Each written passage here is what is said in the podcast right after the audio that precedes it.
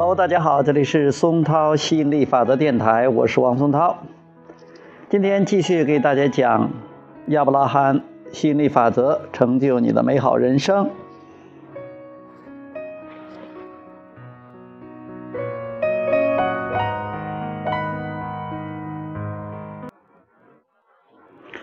以我的健康幸福为榜样，激励他人。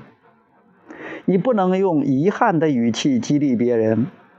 如果你对别人说，你所拥有的并不是自己想要的事物，这样做并不能激励他们。你应该有所不同，才能激励别人。用你自身作为榜样，展现你的力量和智慧，才能激励别人。当你很健康时，你能刺激别人对健康的渴望；当你很富有时，你能刺激别人对财富的渴望。以自身为榜样，激励他人；用你内心的激励激励他人；用你内心的激情激励他人。当你自我感觉良好时，你就能鼓舞他人；当你自我感觉糟糕时，别人会受你影响而变得沮丧，从而增加消极创造。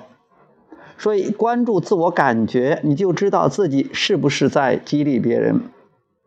即使没有别人接纳你，你也愿意接纳他们；即使别人并不欣赏你的本来面貌，你也愿意保持自己的本来面目、本来面貌，始终保持自己的本来面貌。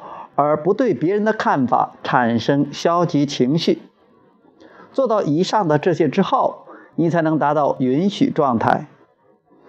当你明白哪些经历包含快乐，哪些经历缺少快乐时，坚持只参与快乐经历的原则，最终你将达到允许状态。好，今天就谈到这里，我们下次接着再聊。拜拜。